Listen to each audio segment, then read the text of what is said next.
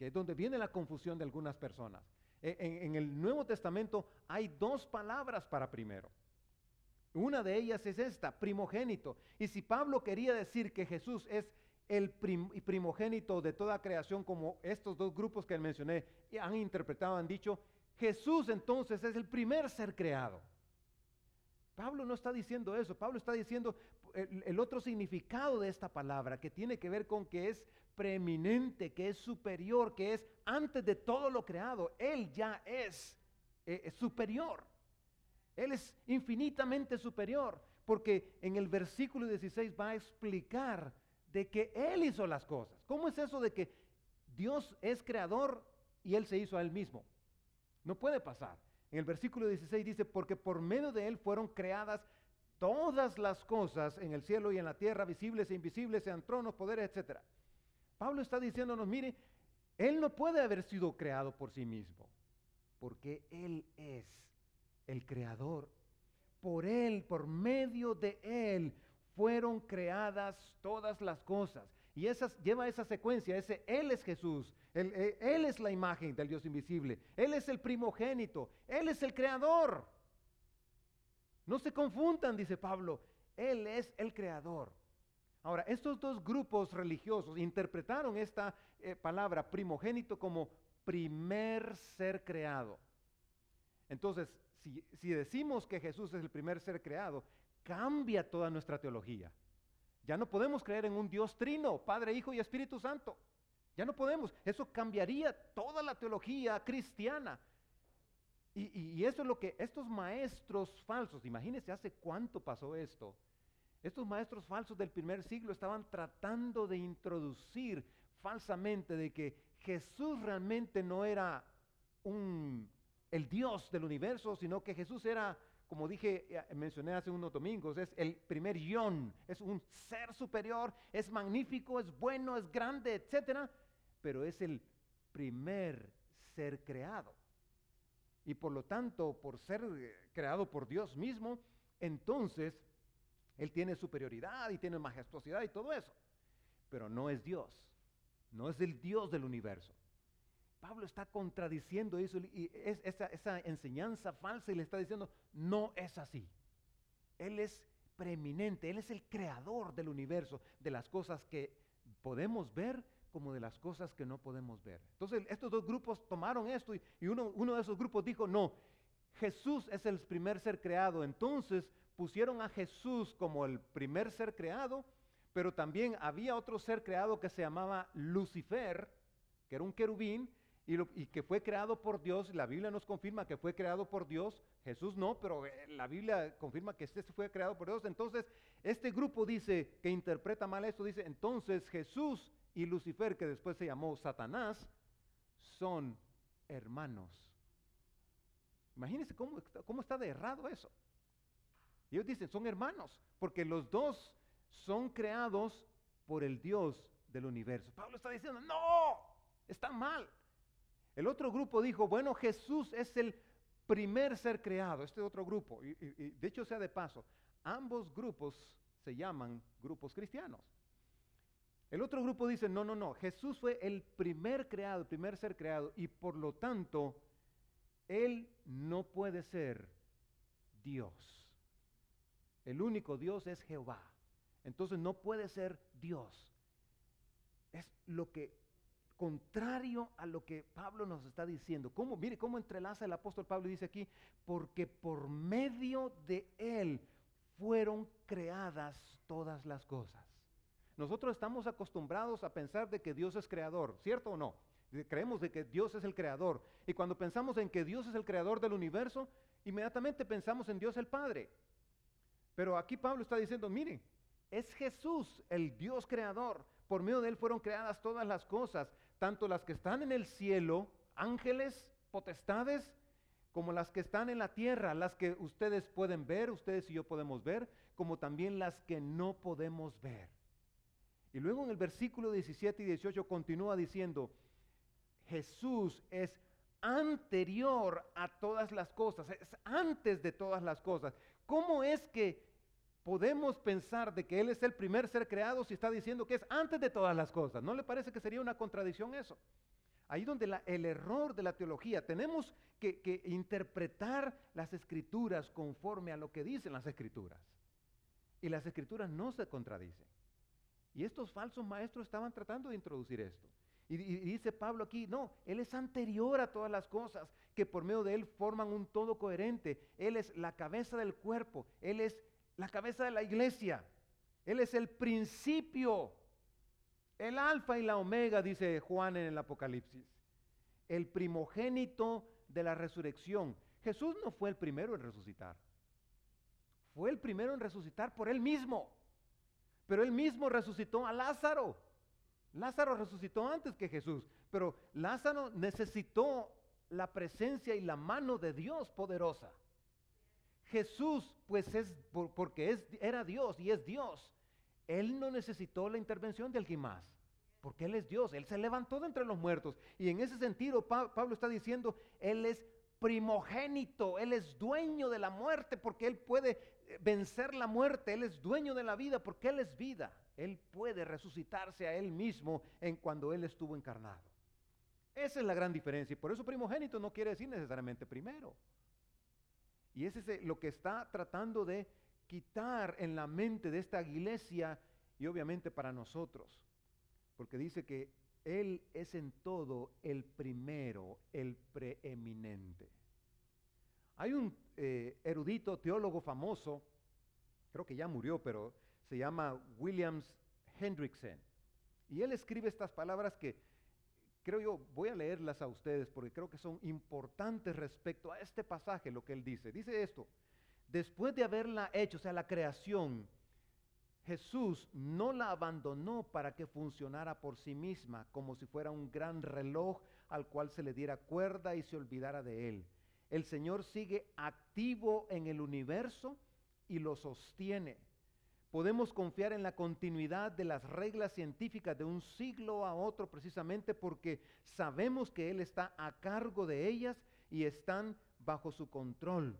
Según Pablo, esta tarea nunca fue encomendada a otra persona. Y por eso es que aquí Pablo está diciendo, mire, Él la sustenta, Él la cuida.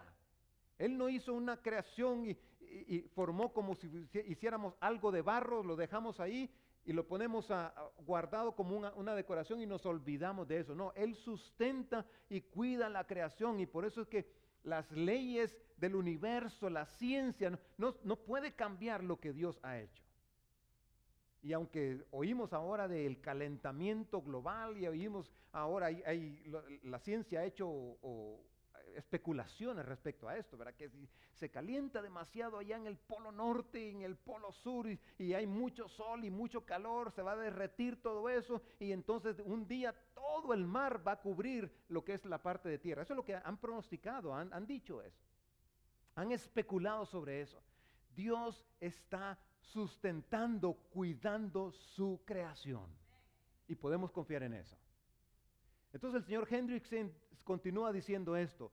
En Cristo ya han llegado a la esfera más alta, esos colosenses, esa gente que, escuchó esto, igual nosotros.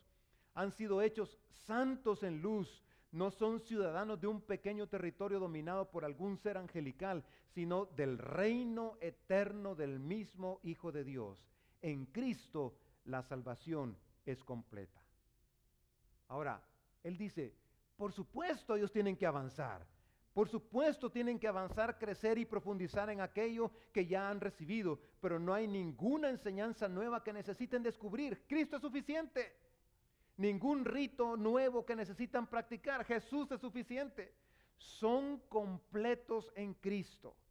Y es así porque Cristo no es un ser inferior o un ser creado, sino aquel que ostenta en todo la preeminencia. ¿Qué palabras más profundas estas?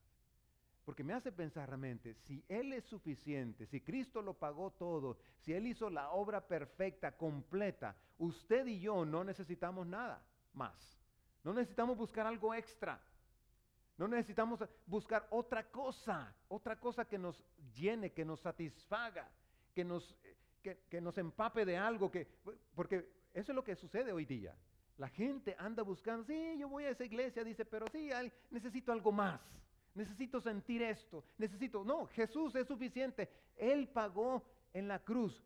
Y usted y yo tenemos que confiar por fe, y por eso llamamos fe a esto, que la obra de Él fue completa. Es completa. No necesitamos nada más. Pablo afirma a los corintios, les dice esto. Para nosotros no hay más que un solo Dios, el Padre. Mire cómo lo dice Pablo. De quien todo procede y para el cual vivimos. Y no hay más que un solo Señor, es decir, Jesucristo. Y mire esta, esta frase.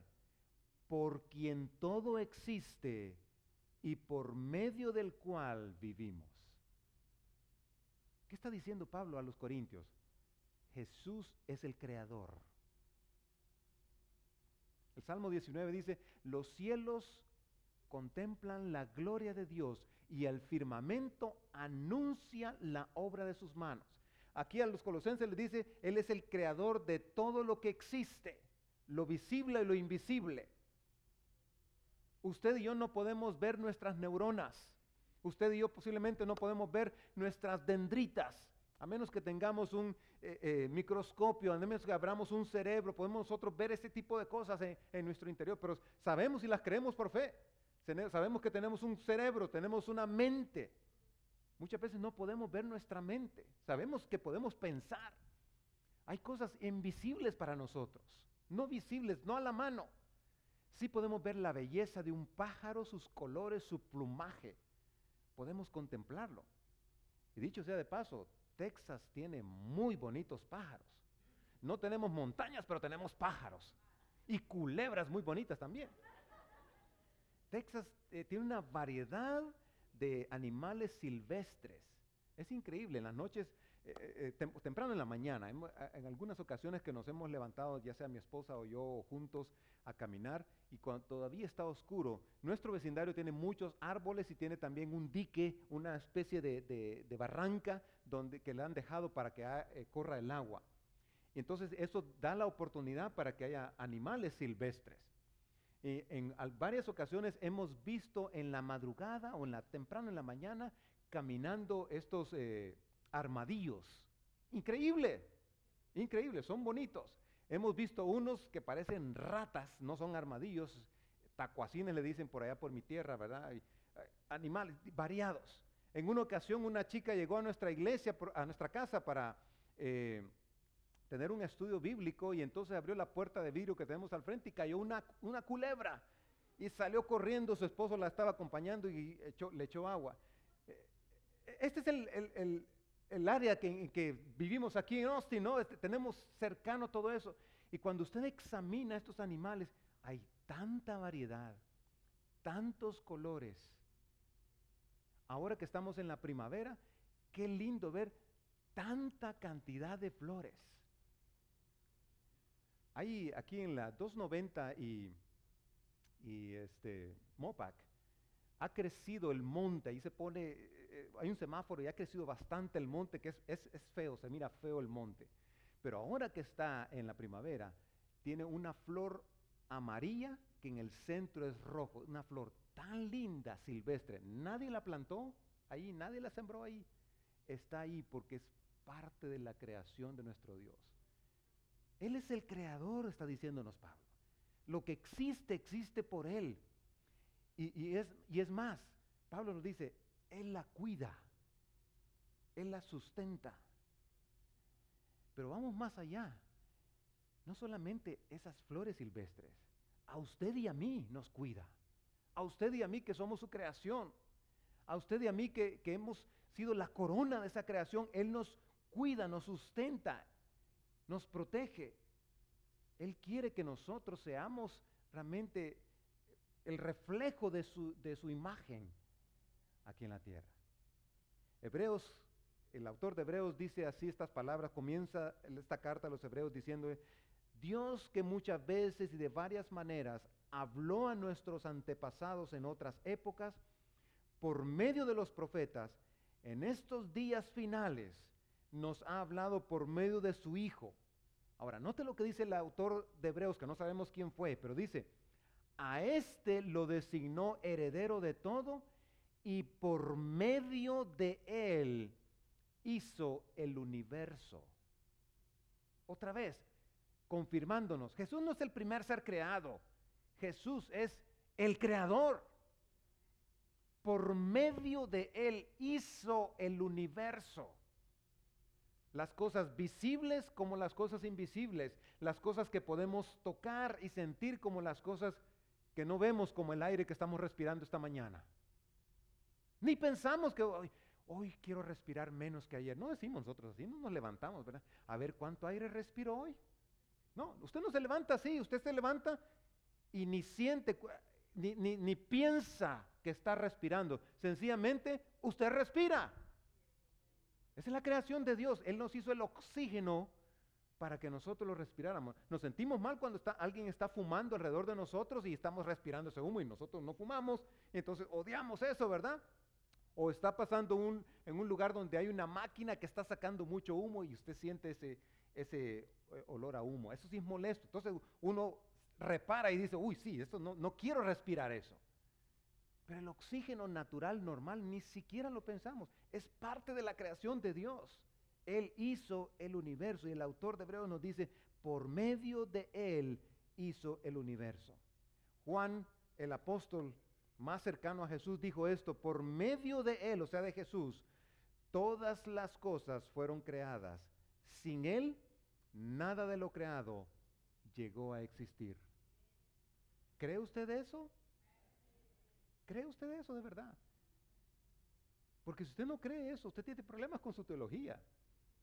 Usted tiene problemas con el Jesús con el que está creyendo, porque el Jesús que dice la Biblia es que es el Jesús que es creador, que es antes de todas las cosas, que es el principio, que es el preeminente, primogénito sobre todo, que está más allá de todo, que sustenta, y no se olvidó de la creación, sustenta y cuida la creación. Ese es el Jesús en el que creemos nosotros. Alguien dijo que Cristo es el arquitecto divino que pensó o diseñó la creación. Cristo es el creador absoluto de todo por lo que ha sido creado, incluyendo a los ángeles. Por lo tanto, no es un ser creado. Cristo es el instrumento inmediato de la creación y además el objeto o la meta final de, de, la creación. Porque Él no hizo solamente las cosas, las creó, sino que dice la Escritura que las creó para Él mismo. Usted y yo somos creación de Dios y fuimos creados para Él. Por eso Dios quiere volvernos a Él. Por eso Dios mandó a su Hijo para que volvamos a Él. Y, eh, el apóstol Pablo termina así, hablando de la reconciliación. Todo esto es para que en todo tenga Jesús la preeminencia. se le ha dado el primer lugar sobre toda la creación. Él es preeminente, superior, único, primero en todo. El mismo y eterno logos, o sea, la palabra de Dios, que fue hecho carne y se humilló a sí mismo, ahora ha sido exaltado por Dios el Padre hasta lo sumo y se le ha dado un nombre que es sobre todo nombre. El haber estado y, pasado por la cruz fue sencillamente para llevarnos y volvernos a Él, el creador del universo. Solo imagínese ahora, el creador del universo, hecho carne, muere en la cruz, resucita al tercer día para que usted y yo, la creación, que somos creado, creación de Él, volvamos a Él. Porque hemos estado lejos de Él. Nos alejamos por medio de nuestros pecados, nos alejamos de Dios por medio de nuestra conducta, nos alejamos cuando queremos hacer nuestra voluntad y cuando Él ya no es primero en todo. Así que la pregunta es para usted, ¿es Jesús preeminente en su vida? ¿Es Jesús realmente el que ocupa el primer lugar en toda su vida? Cuando usted piensa, cuando usted sueña, cuando usted piensa en el futuro, cuando usted anhela cosas para el futuro, para sus hijos, para sus nietos, está pensando realmente en que Jesús sea el primero en todo. Porque si no estamos pensando en que Él es el todo, Pablo está diciéndonos acá, eh, para que Él sea preeminente en todo. Él, él no va a ser primero en solo en los pájaros, en la creación, en, la naturaleza. Él quiere ser el primero en todo. Y cuando, cuando habla, y eso eh, se refiere a nuestra vida, nuestro corazón, porque a veces no le queremos dar el corazón a Dios. No queremos soltar eso. Así que la pregunta es, ¿harías lo que Jesús te pide si quieres, si dices que Él es el todo de tu vida? ¿Harías lo que Jesús te pide?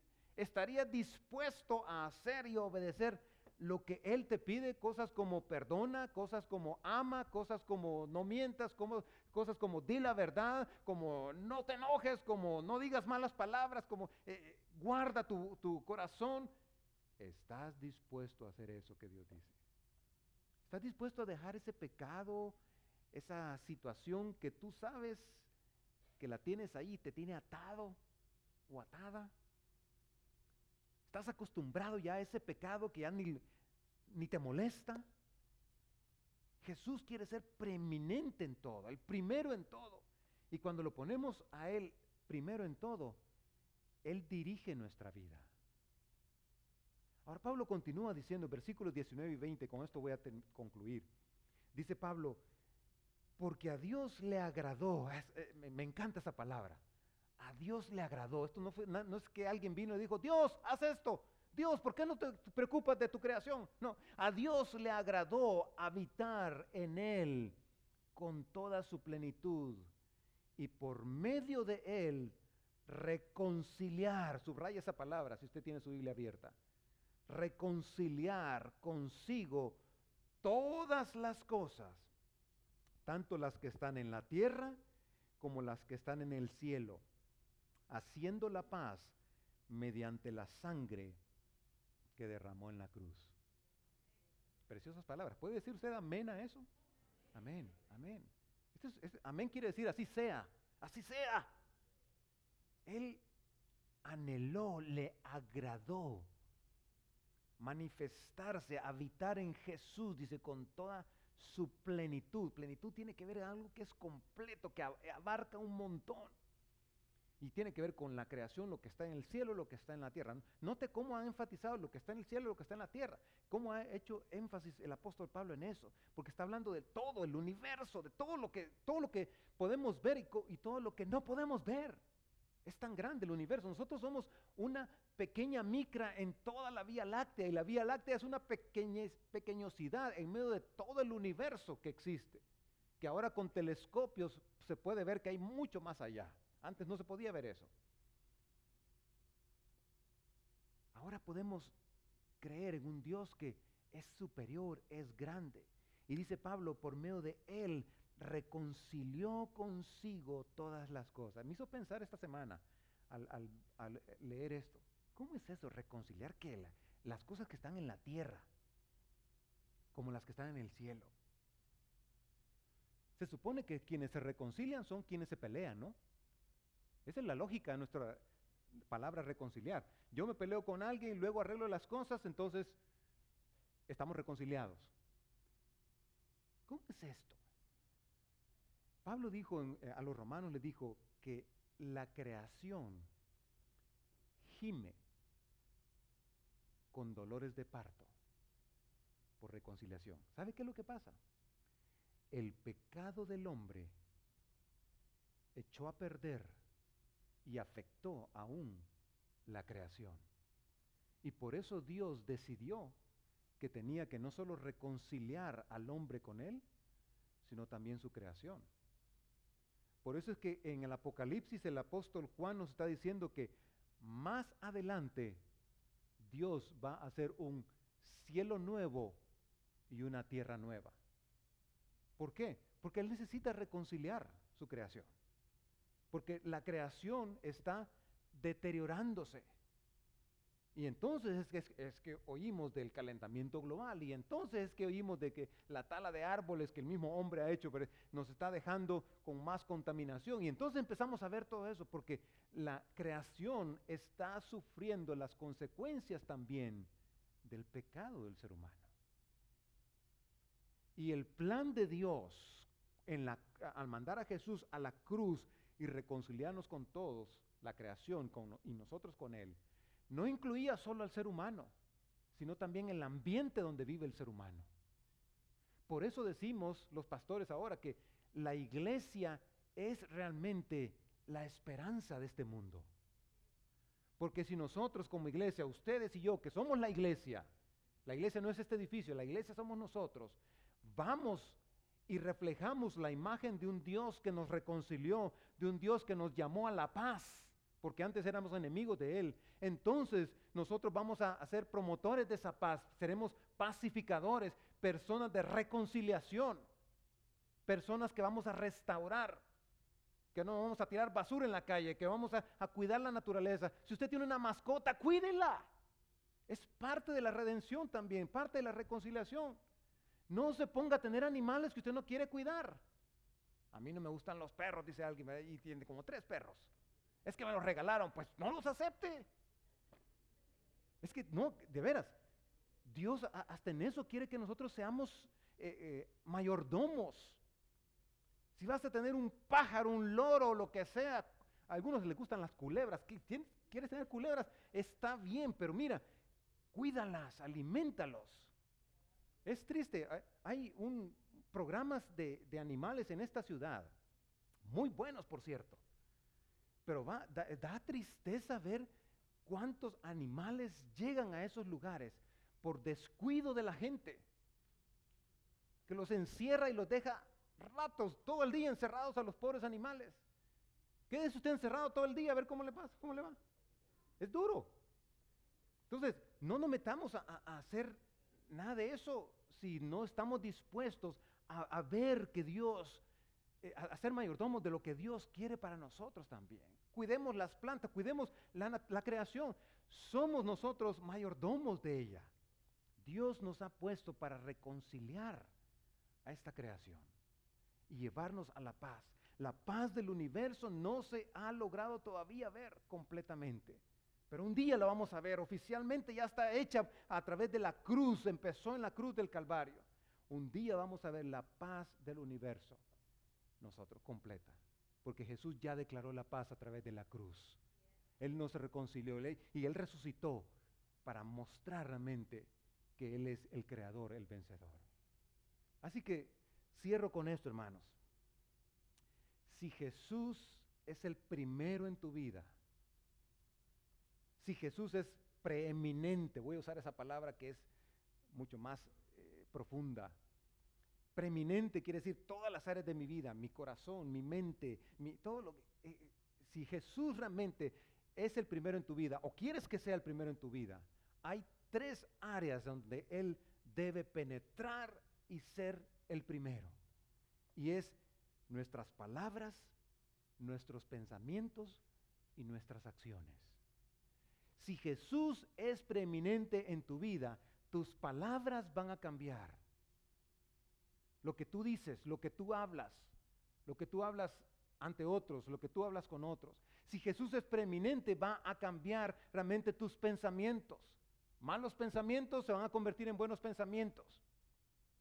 Y la, la ciencia dice que entre más piensas en algo, en aquello que estás pensando más, más efecto tiene sobre tu vida. Incluso dice la ciencia que te va, si tienes un pensamiento tóxico, nocivo, te puede afectar mentalmente y físicamente tu salud.